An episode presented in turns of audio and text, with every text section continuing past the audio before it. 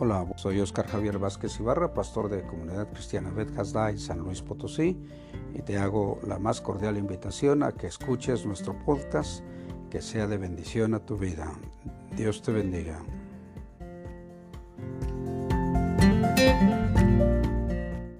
Buenos días hermanos, un gusto conocerlos. Pues como ya les dijo el, el pastor Oscar, me presento, mi nombre es Jared. Jared Bautista Belmonte, tengo 24 años y actualmente estoy estudiando en un instituto bíblico que está en Nuevo Laredo, Tamaulipas, que se llama Cosechadores Victoriosos. No sé si alguien conoce el proyecto de invasión o alguna vez han asistido a invasión. Bueno, pues de ahí, los, de ahí vienen los cosechadores. Nosotros nos dedicamos a en el ministerio al 100% lo que es evangelismo y nos enfocamos a buscar lo que Dios tiene para cada una de las personas que están allá afuera en la calle y asimismo poder impulsar a los que estamos ya dentro de las bendiciones del reino de Dios para poder encontrar lo que Dios tiene para nosotros. Y le agradezco mucho al hermano Oscar por la invitación que me hace para estar aquí con ustedes el día de hoy. Y pues les digo, tengo yo un, un año justamente cumplido estudiando en el instituto, ya en mayo, primeramente Dios, si nos permite, nos me graduó del instituto y pues a lo que Dios nos ponga y nos disponga estamos listos para responder a su llamado, sea aquí, en China, en sea en Nuevo Laredo, donde sea, Dios nos ha protegido, Él está con nosotros.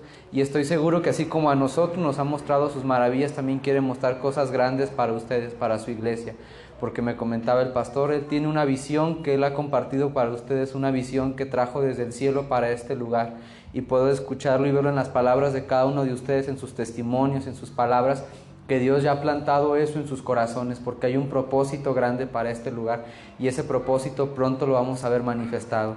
Y pues antes que nada vamos a, les invito a que cierren sus ojos, vamos a, a poner este momento en manos del Señor, que sea su Espíritu Santo el que nos hable y le dé entendimiento tanto a nuestro corazón como a nuestra mente para recibir lo que Él tiene para nosotros. Amado Espíritu Santo, te agradezco Jesús. Gracias porque tú alguna vez tuviste, Señor, el valor para dejar tu reino para quitarte, Señor, del lugar privilegiado en el que estabas como el Hijo de Dios, como la palabra viviente en el reino del Padre, y decidiste venir hasta esta tierra solamente con un fin y un propósito, para vivir un proceso, Señor, y llevarnos, Señor, a un nuevo lugar, para que nosotros pudiéramos reconectar con el Padre y pudiéramos tener el beneficio de conocer al Espíritu Santo, de conocer el corazón del Padre, para que nosotros pudiéramos hacer realidad todas y cada una de las maravillas que el reino tiene preparadas para esta tierra. En esta hora, Espíritu Santo, te pido que pongas en nosotros, en nuestra mente, Señor, un entendimiento, que vengan a nosotros pensamientos, Señor, acorde a tu reino y todo pensamiento que nos distraiga, que esté fuera, Señor, de la verdad de tu reino, Señor, lo quitamos y lo echamos fuera porque solamente nuestro corazón en esta hora está dispuesto para escuchar tu verdad y nuestro espíritu se dispone a ser alimentado y nuestra carne, Señor, la sometemos para que quede fuera y solamente sea tu Espíritu Santo el que nos hable en esta hora. Gracias Señor Jesús porque tú eres bueno. En el nombre del Padre. Amén. Y pues hermanos, yo sé que pues muchos de ustedes han estado ya mucho tiempo en la iglesia, muchos son ya veteranos de, de guerra, como nos dice nuestro fundador, el hermano David Blanchard, gente que ha estado en diferentes situaciones, ha vivido en la iglesia, pues me imagino que todo el proceso desde el comienzo hasta el día de hoy. Pero si hay algo que yo puedo decirles, hermanos, es que la palabra de Dios es lo más importante que nosotros tenemos. La palabra de Dios es viva y eficaz. Y nos ha tocado estar en muchas iglesias. Venimos de un viaje este, misionero de Aguascalientes, este, de Tepic, de Durango, y nos ha tocado estar compartiendo y trabajando con muchas iglesias. Y aunque cada ciudad tiene sus cosas diferentes, tiene su, su comida típica, tiene también sus formas de hablar y todo. Hemos visto que siempre el propósito de Dios en esas iglesias es, es lo mismo, manifestar su palabra, manifestar el reino de los cielos de nosotros hacia los que estamos afuera. Y es algo de lo que yo quiero compartirles el día de hoy, muy posiblemente es algo que ya hayan escuchado, pero es algo de lo que yo hablaba con Dios el día de ayer en la noche. Decía, Señor, confírmame qué es lo que tú quieres hablarle a tu iglesia, que sean tus palabras las que estén hablando a tu iglesia el día de hoy. Porque Él me decía, yo tengo un aprecio especial por cada uno de ellos, porque muchos han vivido situaciones, han pasado batallas, pero yo quiero decirles algo el día de hoy a mi iglesia, que lo que vivimos no es nada, porque vienen cosas más grandes y cosas grandes para bien. Y les voy a invitar, hermanos, a que abramos nuestras Biblias en Proverbios capítulo 18, versículo 21. Proverbios 18, 21. Independientemente de la Biblia que ustedes tengan de su versión está bien, yo voy a leer los versículos y ustedes pueden seguirme con su mirada. Y dice en Proverbios 18, 21, lo que uno habla determina la vida y la muerte, que se atengan a las consecuencias los que no miden sus palabras. Luego en Lucas 6:45 también dice lo siguiente, el que es bueno lo es en su interior, habla de lo que tiene allí. De igual manera, el malo lo es en su interior y habla de lo que tiene allí, porque las palabras, las palabras revelan lo que hay en el interior del corazón. Ahora yo quiero preguntarles, hermanos, a ustedes, ¿qué tan importante ustedes consideran que es lo que nosotros creemos? No lo que creemos como iglesia, yo sé que tenemos, que tenemos la fe, que creemos en un Cristo vivo, que creemos que Dios nos tiene en un lugar privilegiado, pero usted en su persona, ¿qué tan importante cree que es lo que usted cree día con día? ¿Qué tan importante cree que es usted, que considera lo que usted cree que va a ocurrir en un día? Por ejemplo, supongamos que hay, hay días así que a veces pasan, ¿no? Nos levantamos de nuestra cama y por alguna razón despertamos y decimos, ay, este día va a estar terrible. El día de hoy me va a ir de la patada, no sé por qué, pero el día de hoy me voy a caer, se me va a quemar el desayuno, me van a bullear en la escuela, se me va a olvidar la mochila, me van a regañar en el trabajo, hoy se va a enfermar, no sé, algo así. Y despertamos con ese pensamiento y nos preguntamos, ¿por qué Dios? ¿Por qué hoy amanecí con este pensamiento en mi cabeza? Pero hay algo que yo quiero decirles, hermanos, y es algo que Dios me reveló a mí en el tiempo que yo estuve en el instituto y es algo que Él me dijo que, que tenía que compartirles a ustedes lo más poderoso que nosotros tenemos como seres humanos en esta tierra es nuestra palabra, nuestra declaración. Lo que nosotros digamos con nuestra boca es lo más importante que nosotros tenemos para usar dentro de esta tierra. Puede que nosotros tengamos manos, tenemos pies, tenemos capacidades, habilidades. Hay gente que estudió ingeniería, que tiene carreras, que tiene dones, por ejemplo, como los músicos. Pero sin embargo, en nuestra capacidad humana, Dios nos otorgó algo que es vital y que nos da el poder de hacer cualquier cosa. Y eso es nuestra boca, nuestra propia palabra. Pero ¿por qué, ¿por qué es tan importante nuestra palabra y nuestra boca en nuestra vida diaria? Vamos a volver a leer en Proverbios 18, 21. Alguien que tenga una versión diferente a la que yo leí, que es la PDT. ¿Sí, hermanita? En la lengua hay poder de vida y muerte. Quienes la aman comerán de su fruto. Ok. ¿Alguien tiene una versión diferente, la Reina Valera? ¿Sí? Muy bien, ¿nos puede leer el versículo, hermana? Proverbios 18, 21. La lengua, la lengua puede traer vida o muerte. Los Ujú. que hablan mucho cosecharán las consecuencias. Ok. ¿Qué es lo más importante en esta vida? Más importante que el dinero, más importante que los hijos, más importante que lo que traemos puesto.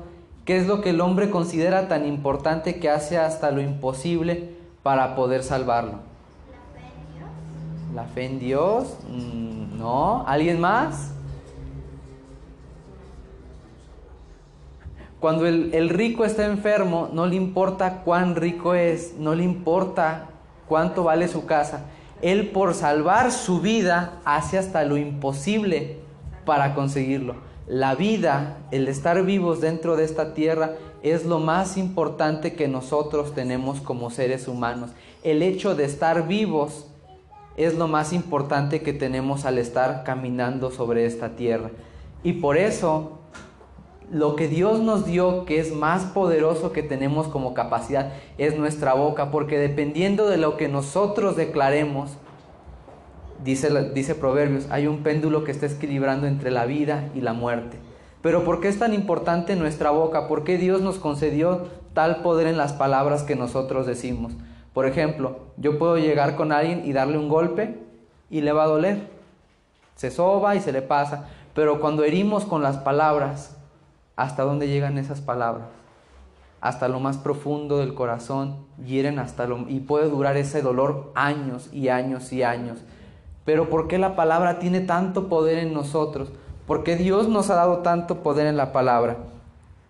Dice, lo que tú creas es lo que vas a declarar, lo que declares es lo que se hará realidad en tu vida.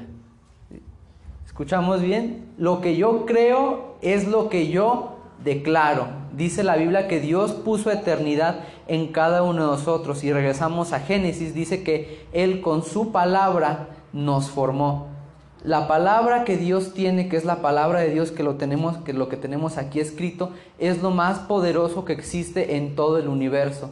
Y Dios nos creó a su imagen y semejanza y él puso parte de ese poder en nosotros. Cuando él puso eternidad en nosotros, en nuestro ser, él nos dio la capacidad de que lo que nosotros declaremos se haga realidad.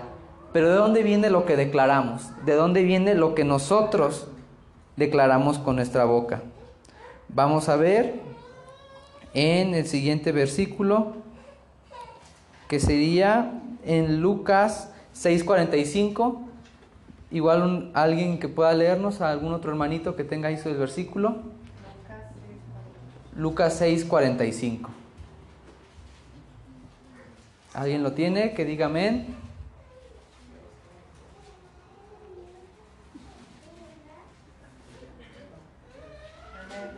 Sí, por favor, hermanita. Una persona buena produce cosas buenas del tesoro de su buen corazón. Una persona mala produce cosas malas del tesoro de su mal corazón. Lo que uno dice brota de lo que hay en el corazón. Ok, muy bien, amén.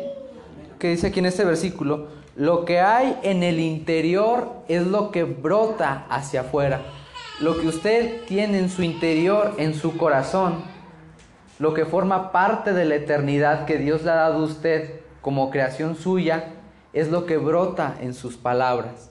Por eso les digo, ¿qué tan importante ustedes consideran que es lo que yo creo? Porque lo que nosotros tenemos en el interior, que lo que nosotros creemos, es lo que va a brotar hacia afuera. Ahora puede repetir conmigo, hermano, lo que yo creo, es muy importante. Otra vez, lo que yo creo, es muy importante. Ahora, ya entendimos de dónde viene nuestra capacidad de tener tanto poder en la boca, porque a veces con simplemente gritarle a nuestros hijos algo sencillo, tres, cuatro palabras, pero con un sentir tan latente, tiene más poder que muchos golpes, porque esa eternidad que está dentro de nosotros nos da la capacidad de que lo que nosotros declaremos se haga realidad. Ahora, vamos a ver qué es realmente lo importante. Ya entendemos que tenemos una palabra de poder, que Dios puso en nosotros la capacidad de lo que nosotros digamos se haga realidad, pero entender de dónde provienen estas palabras, porque es importante considerar el interior. Vamos a ver, aquí dice, la palabra de Dios es la razón por la cual cada uno de nosotros estamos vivos. Ahora vamos a considerar, ya entendemos qué es la palabra que Dios puso en nosotros, pero ahora vamos a entender qué es la palabra de Dios. Si Dios puso en nosotros palabras tan importantes y tan poderosas, ¿con qué propósito Él lo hizo? Muchas veces nosotros nos dejamos guiar por lo que sentimos en nuestro interior y nos desviamos y usamos la capacidad que Dios nos ha dado para declarar, para usarla para otras cosas. Por ejemplo, para herir, para maldecir. ¿Para qué otras cosas podemos usar nuestras bocas, hermanos? Que no sean acorde a, a la voluntad de Dios. ¿Alguien que tenga alguna idea? Para criticar muy bien, para chismear, para ofender, para burlarse. No, sí, es importante. Porque dice también la Biblia que ninguna palabra que nosotros digamos es ociosa para el Señor. Cada palabra que nosotros decimos en el cielo se está tomando en serio, aunque sea un juego, aunque nos estemos burlando inocentemente, es algo que Dios a mí me hizo entender.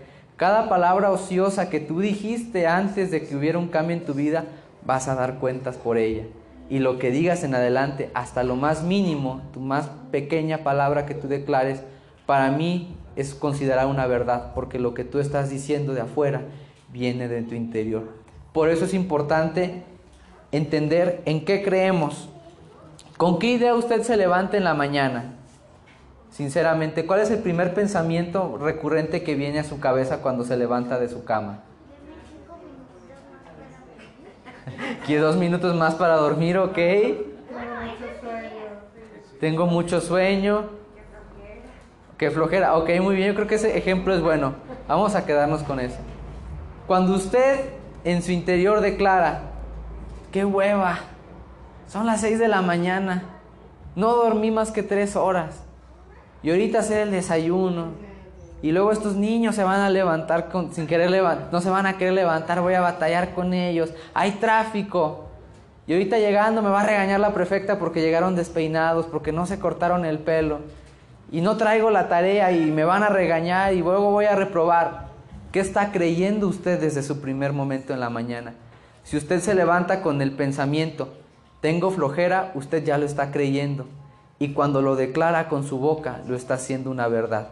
Yo lo he comprobado, allá en el instituto nos levantamos a las cinco y media para hacer el desayuno y el director nos exhortaba a esto. Ustedes levántense y no piensen, tengo sueño. Levántense y digan, hoy es un día nuevo y hoy van a pasar cosas nuevas. Levántense con ese pensamiento, háganlo la verdad en su corazón y díganlo con su boca, porque cuando ustedes bajen a hacer desayunar van a ver que hay un cambio, que cuando pasen 10, 15 minutos su actitud y sus energías van a ser diferentes a las que eran cuando antes se levantaban con el pensamiento, qué flojera, son las cinco y media y toca hacer huevo otra vez, chihuahuas, vale gorro la vida y luego toca ahorita la siguiente materia con el director y no he leído el libro y me van a regañar y me da flojera meterme a bañar. Lo que nosotros creemos, hacemos una verdad en nosotros y lo declaramos, se vuelve una realidad en nuestra vida de allá afuera. Por eso muchas veces la iglesia se pregunta, ¿por qué no crecemos? ¿Por qué no salimos? ¿Por qué somos los mismos de siempre? ¿Por qué siempre en mi vida me pasa eso? ¿Por qué siempre el que me cae mal me tira bronca? ¿Por qué siempre mis hermanos me pelean? ¿Por qué siempre mi mamá está enferma? ¿Por qué? ¿Por qué? ¿Por qué? Nos preguntamos el por qué, pero no tratamos de ocasionar un cambio real. Así que yo le invito que a partir del día de mañana usted se levante con pensamientos diferentes. Usted declare con el poder que Dios le dio en su boca. El día de hoy no va a ser un mal día. Hoy es lunes, pero ya no va a ser como son los lunes. Hoy va a ser un día nuevo, un día diferente. Amén. Amén. Muy bien, ahora vamos a entender cómo podemos ocasionar esto de una forma real. A veces con los pensamientos se pueden generar cosas, pero Dios nos ha dado algo más poderoso para poder usar nuestros recursos dentro de esta tierra. Vamos a Juan 1.1, a leer en Juan 1.1, yo se los voy a leer y dice así. Juan 1.1. Dice, en el principio, antes de la creación del mundo, ya existía la palabra. La palabra estaba con Dios y esa palabra era Dios. ¿A quién se está refiriendo aquí el apóstol Juan, hermanos? A Jesús. Muchas veces nos quedamos con ese, ¿quién es Jesús? Jesús es el Hijo de Dios, fue el Cordero que Dios su vida por nosotros, sí, pero ¿quién es Jesús dentro de la sustancia de quién es Dios? El Espíritu Santo es el Espíritu que conoce el corazón del Padre. El Padre Celestial es el Creador que nos da todo, pero ¿quién es Jesús en esta cabida? Jesús es la palabra de Dios misma hecha una persona. Cuando nosotros entendamos que Jesús es la palabra de Dios, hecho una persona, lo que Dios ha declarado para nuestra vida, hecho una persona, vamos a poder tener una relación más real y más práctica con Jesús. Porque si nosotros nos quedamos con que Jesús es mi Salvador, Jesús es el que me perdona, Jesús es el que se pone en medio del Padre conmigo, sí es correcto, pero Jesús es mucho más que lo que nosotros vemos a simple vista, porque Jesús es Dios mismo. Y la palabra de Dios dice la Biblia que es viva que es eficaz y que es infinita, que es poderosa y que es eterna. Entonces tenemos que considerar esto. Cuando nosotros entendamos que Jesús es la palabra de Dios viva, hecha una persona, y comenzamos a tener una relación cercana con Jesús viéndola de esta manera, van a poder cambiar muchas cosas. Pero ¿en qué forma? Dios nos dio la capacidad de tener este poder de usar nuestra boca para declarar y hacer las cosas realidad, no para que nos andemos echando ahí entre nosotros bulla, no para que nos andemos ofendiendo, maldiciendo. Dios puso esa palabra con un propósito y con un plan, y era que las palabras que Él tenía se volvieran una realidad en nosotros. Dice la Biblia que Él nos creó con el propósito de alabarle y de glorificarle, de declararle a Él lo que Él es. Pero también dentro de esta tierra nosotros debemos ser conscientes en dónde estamos viviendo, dónde está parado usted actualmente espiritualmente. ¿Quién es usted en el reino de los cielos? ¿Quién es usted ante el Padre? Usted es un hijo, sí es un hijo amado, es un hijo que Él quiere, que Él ama, que Él atiende día con día. Pero ¿qué, tipo de hijo es usted ante los ojos de Dios? Somos el hijo chiquión que no le gusta levantarse de la cama a las 6 de la mañana. Somos el hijo que cuando la mamá le pone nopalitos dice, no, mejor no como. Prefiero no comer y andar por ahí hambriado a comerme los nopales que me estás poniendo aquí. ¿Qué clase de hijos somos para Dios? Dice la palabra que ante Dios nosotros no solamente somos hijos, somos ciudadanos de un reino, somos ministros de excelencia y también somos soldados de su milicia. Porque también tenemos que estar en conciencia, hermanos, que estamos en una batalla espiritual, estamos en una guerra. Sí, nos dice el hermano David, nosotros no estamos de día de campo, hijos. Ustedes no están aquí viviendo en un día de campo, no estamos viviendo en una casa llena de lujos, no estamos viviendo en un recreo espiritual. Nosotros estamos dentro de una batalla en el reino espiritual y los que no están armados son los primeros en caer y no todos se levantan. Entonces, si Dios los está poniendo aquí en un lugar, iglesia, es con un propósito. Y quiero decirles con franqueza y con la realidad que no va a ser fácil. Dios provee y ha provisto de una manera muy milagrosa lo que me contaba el pastor Oscar. Les ha dado no solamente un lugar, sino un pagar ni un solo peso, sino que les está proveyendo de todo para poder poner este lugar. Pero ¿con qué propósito se levanta la iglesia? ¿Con qué propósito se levanta un granero en una granja? ¿Para qué, hermanos? Para Para llenarlo. ¿Para llenarlo de qué? ¿De granjeros? ¿Llenarlo de trabajadores? No, ¿de qué se llena el granero? De trigo, de la cosecha. Entonces, ¿para qué Dios les está haciendo levantar un lugar? Para que se vea bonito, para que todos vengamos aquí y estemos cotorreando todo el día. No, cuando Dios levanta un lugar, levanta un edificio, es porque Él tiene el propósito de llenar ese granero con la cosecha.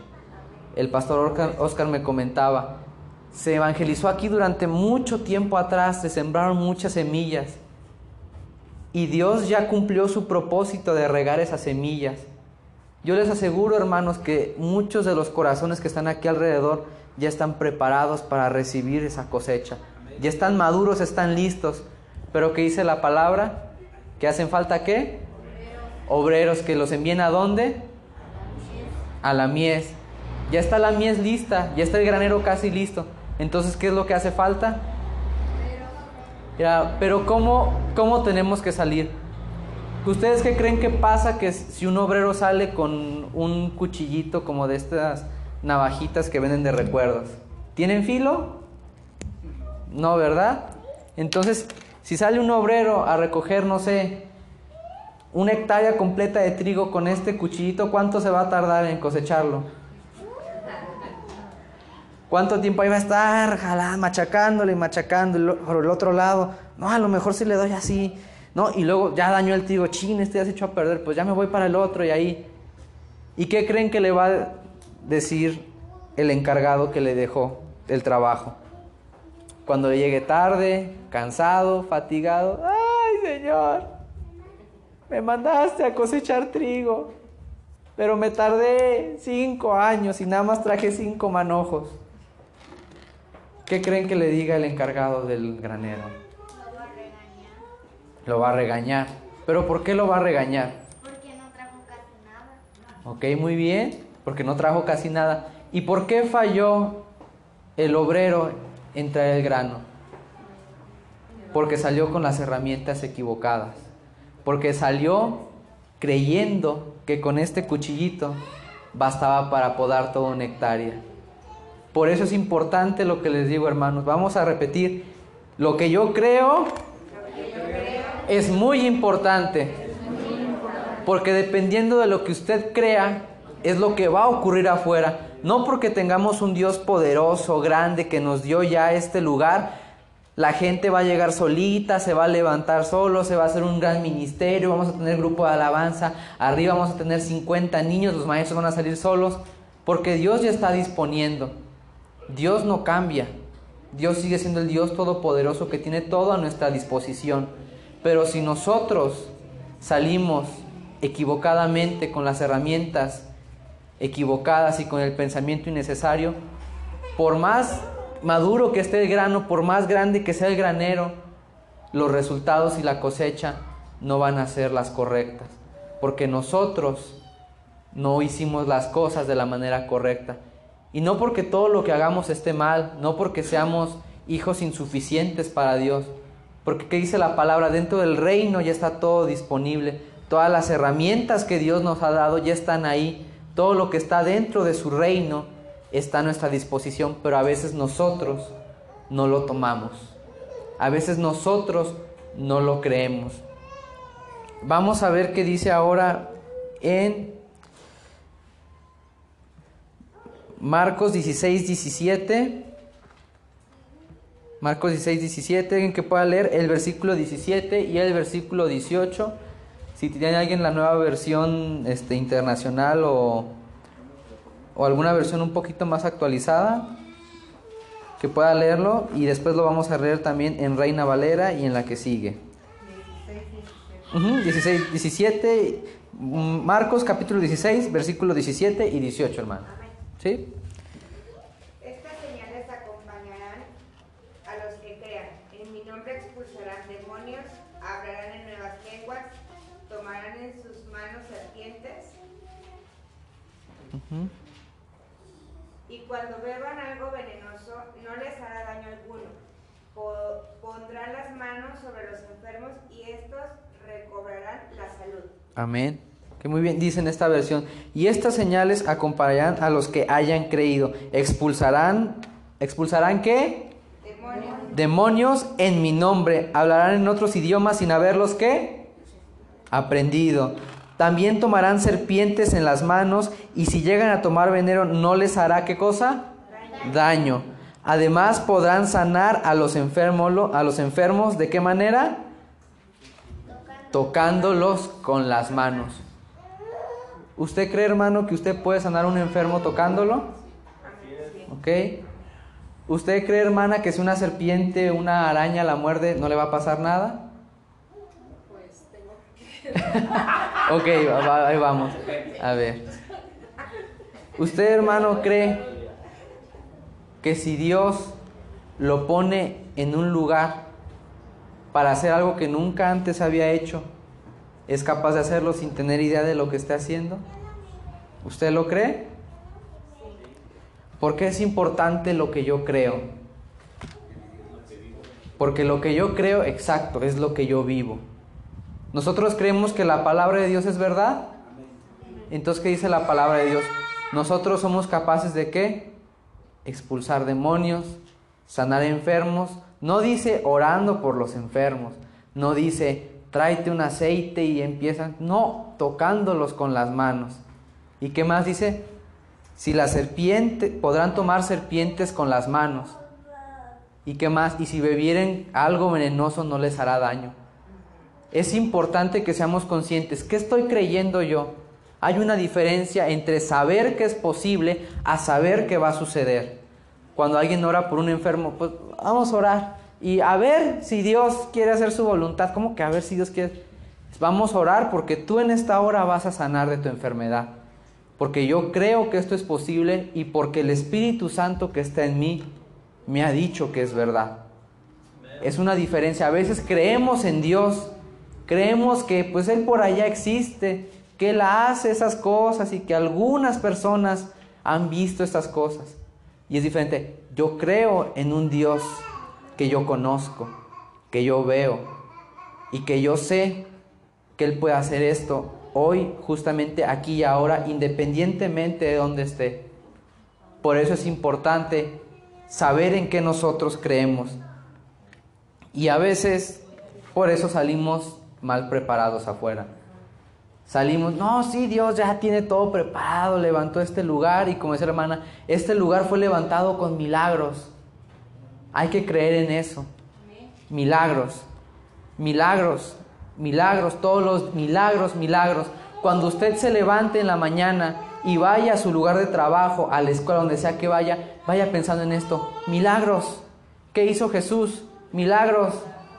¿Qué hizo? Sanó a los enfermos. Milagro. ¿Qué hizo Jesús? Sacó siete demonios de María Magdalena. Milagros. ¿Qué hizo Jesús? Paró la tormenta. Milagros. ¿Qué hizo Jesús? Multiplicó el pan y los peces. Milagros. Y estamos en el trabajo y de repente, no, ¿sabes que Hay una broncota bien grande. Ahorita va a pasar esto. Ay, pues quién sabe. Dios, ayúdanos. ¿Y usted qué está haciendo? ¿Sabes que ahorita se cayó la señora de las escaleras? Está ahí tirada con la rodilla abierta, sangrando. Ay, no, qué miedo la sangre, me voy a desmayar. Alguien háblele a la Cruz Roja. ¿Usted qué puede hacer ahí? ¿Quién es usted? ¿Quiénes somos?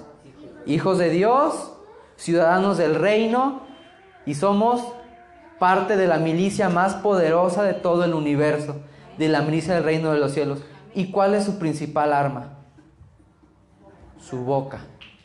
Si usted declara en una crisis, todo va a salir mal, todo le va a salir mal a usted. Si usted declara, Dios es bueno, tiene un plan, vamos a ver, Dios qué quieres hacer, Dios le va a hablar, todo va a salir bien y acorde. ¿Qué dice su palabra? Su voluntad es buena, agradable y perfecta. Ay, estoy en el trabajo donde todos me caen mal, todos son anticristianos, todos andan con todos y no sé qué. Está en el lugar bueno, agradable y perfecto. Me cae gorda la maestra, chihuahuas, cómo la odio. Ojalá estás en el lugar bueno, agradable y perfecto. Mi carnal está loco, no lo entiendo, es bipolar, nadie está en el lugar bueno, agradable y perfecto.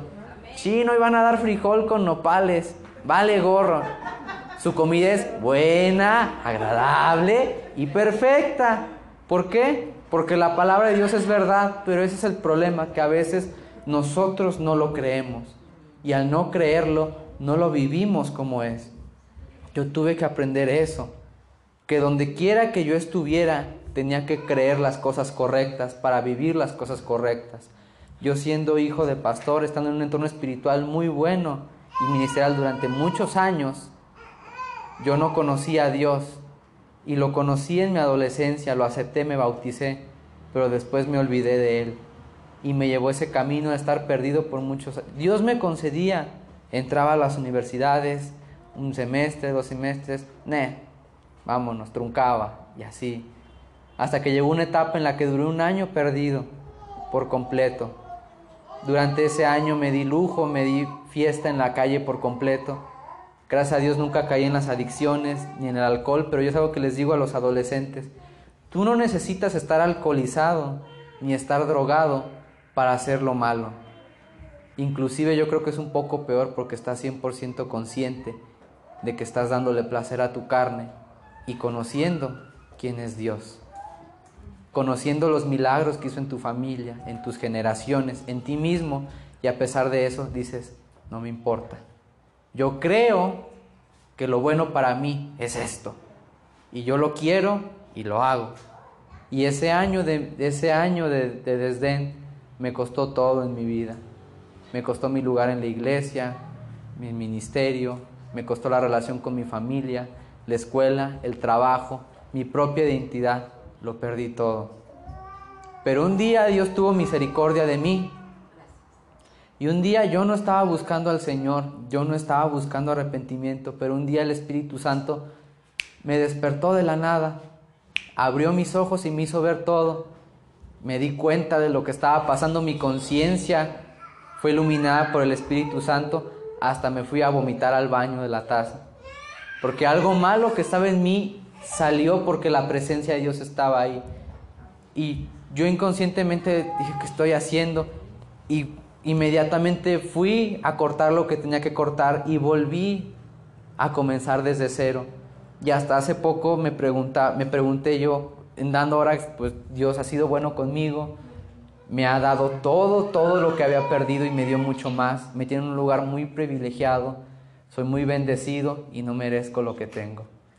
No lo merezco porque dice la palabra que la paga del pecado es muerte. Y yo merecía estar muerto porque lo deshonré de muchas maneras. De muchas maneras deshonré a mi familia, a mí mismo y a mi padre. Pero yo me preguntaba, Dios, ¿por qué? Yo no quería despertar, yo no te estaba buscando. Desperté porque tú lo quisiste, pero ¿por qué? ¿Cuál fue la razón que justifica que yo haya hecho esto? Yo sé que me amas, pero ¿por qué? Yo quiero creer lo correcto, quiero creer realmente la razón por la cual yo estoy aquí. Y Dios me dijo, porque yo cumplo mi palabra. Tú no despertaste porque yo, porque tú más bien merecieras despertar. No despertaste porque eres hijo de tus padres, no despertaste ni aún porque yo te necesitara. No despertaste porque tú tenías un camino, ibas a alcanzar naciones. No. Tú despertaste porque cuando tú eras un bebé, tú fuiste bendecido. Porque yo declaré con mis palabras a tus padres, su hijo va a lograr esto. Su hijo tiene esta promesa y yo no falto a mis promesas. Gracias a, a Dios que logré tomar conciencia y aceptar lo que Dios quería para mí, no me volvía a ir al otro lado. Pero ahí fue cuando entendí la importancia de la palabra de Dios. Dios nos ama tanto, tanto, tanto, que Él sabiendo quiénes somos nosotros, pone en Él una palabra de garantía que Él no puede revocar para bendecirnos. Dios dice, si tú haces esto o esto o aquello, eso no importa porque yo ya prometí que tú ibas a vivir esto, ibas a hacer esto. Por esa razón yo desperté ese día, porque Dios estaba cumpliendo su palabra, no porque yo lo mereciera. Fue un milagro, pero Dios no hace milagros porque Él le guste hacer milagros. A Dios no le gusta sanar gente porque hace, por, por hacer show. A Dios no le gusta multiplicar la comida para que la gente diga, gloria a Dios, comieron 200 personas con un plato que era para 50. Dios hace los milagros porque Él cumple su palabra y cumple su palabra porque Él nos ama. Por ejemplo, ¿quién hace un trato sin saber qué es lo que va a pasar en el futuro? Que llegue un cuate y te diga, préstame 20 mil varos y a ver cuándo te los pago. Nadie, en verdad, porque no hay una garantía. Dios hace promesas a nosotros sin tener una garantía de lo que nosotros vamos a hacer. Es tanto el amor de Dios que Él nos concede y nos promete todo, todo, absolutamente todo, sin tener la garantía que nosotros vamos a corresponder. La salvación de Dios ya está aquí, ustedes ya la tienen. Las promesas de Dios ya están aquí, ustedes ya las tienen. Pero depende de ustedes qué tanto van a tomar. ¿Qué tanto cree usted que lo que Dios dice es verdad? ¿Usted cree que lo que Dios dice de usted es verdad? Yo sé que Dios ha puesto en cada uno de ustedes sueños, ideas locas, pensamientos que dicen, no, no, es imposible, yo no voy, yo no puedo. No, es que no, no, no, no, no, no, no, no, no, no, no, Dios, no. Pero si Dios se lo está diciendo, es porque es una verdad. Pero depende de usted qué tanto cree esa verdad. La palabra de Dios que nosotros tenemos aquí escrita son simples letras, son papeles. Esto no es más valioso que un periódico ante los ojos de Dios. Lo que realmente es valioso es que esta palabra se haga una realidad. Aquí puede decir, Dios es amor, pero si usted no lo cree, es tinta en un papel que se puede borrar. Si usted agarra y le empieza a rascar, ¿qué pasa? Se borra porque es tinta en un papel. Pero que usted haga esto una realidad depende de usted. Dios siempre hace su parte y hasta más de lo que debería. Porque nos ama tanto que prefiere hacernos el camino más fácil para poder encontrar la verdad. ¿Que es difícil? Sí es difícil. ¿Duele? Sí, duele mucho. ¿Hay que dejar cosas atrás? Sí, hay que dejar cosas atrás. Dios me concedió a mí mi sueño. Cuando por fin decidí regresar al camino, Mi sueño de niño era ser veterinario e irme a África de misionero como veterinario. ¿Es un mal sueño? No, ¿verdad? Es algo, algo bonito, algo que dice, es un buen sueño, pero no era el sueño que Dios tenía para mí. Cuando entro a veterinaria medicina, que batallamos mucho, pagamos un dineral para entrar, mis papás me apoyaron, entré y todo, pasó un semestre y dije, Dios, gracias por todo, pero no me siento feliz. No sé si soy mal agradecido, ¿qué, me falta? ¿Por qué me siento así? Tú dime qué onda, ¿no? Estoy en el lugar que quería, estoy estudiando la carrera que quería, voy a mi sueño, me estoy recuperando, voy bien, ¿qué está pasando? Y Dios me dijo, salte de la universidad. No me dio explicaciones, no me dijo otra cosa, me dijo, date de baja. Yo pregunté, ¿cuándo? Cuando tú estés listo, pero date de baja. Y me quedé, pensé dos semanas, luego nos enfermamos por lo del COVID y le dije a mi papá, papá, me voy a dar de baja, ya no voy a volver a la universidad. Me dijo, ¿por qué? Y, ya le expliqué, y Dios me dijo, date de baja, fue lo único que él me dijo. Me dijo, pues si Dios te lo dijo, hazlo, hijo, no hay ningún problema. Yo tenía preocupación por el dinero, porque pues eso era como que una marca, ¿no? De que estaba volviendo al redil y me dijo, si tú vas por donde Dios te dice, ese es el redil correcto. No ir una carrera, no ir en la corriente de lo que dicen las personas. ¿Qué estás creyendo tú, hijo? Y yo, yo creo que lo que dice Dios es verdad. Y que si Él te dice algo, es por tu bien. Pues hazlo. Me salí y pasó todavía un año en el que no sabía qué onda con mi vida. Y todos los días, Dios, ¿qué sigue? Dios, ¿qué sigue? Dios, ¿qué sigue? Viene invasión aquí a San Luis, gracias a Dios. Y Dios me dice en un momento de adoración, inscríbete al instituto. Yo ni sabía dónde estaba Tamaulipas ni Nuevo Laredo. Yo no sabía dónde me iba a ir. Pero pues gracias a Dios no pasa nada. Es, Nuevo Laredo, pero no pasa nada. Y me inscribí sin saber qué estaba haciendo, a dónde iba. Y hasta después entendí. Entendí lo que Dios tenía para mí. Yo dije, ¿por qué un año? Dijo, porque tu corazón no estaba preparado. Yo estoy ahí, listo para que tú entres a donde tienes que entrar desde el día en que naciste. Porque recuerda lo que yo dije, yo puse eternidad en ti desde que yo pensé cómo te iba a crear. Usted ya existe desde antes de su nacimiento. Su vida aquí en la tierra es parte de su eternidad, no es un episodio, porque con Dios la eternidad es lineal, es siempre desde antes y para adelante. Así que usted no crea que está viviendo un episodio de su vida y que la eternidad empieza cuando muera, porque la eternidad es hoy. El reino de los cielos es hoy. Usted es un hijo de Dios hoy. Usted es un hijo con la capacidad de echar fuera demonios, sanar enfermos, con tocarlos, de restaurar relaciones con el Padre con los demás a partir de hoy. Pero depende, ¿qué creo yo? ¿Qué es lo que vamos a creer a partir del día de hoy? ¿Usted cree quién es en Dios? ¿Usted cree que es un hijo de Dios? Amén. ¿Todos lo creen? Vamos a poner, pónganse en pie, hermanos, por favor.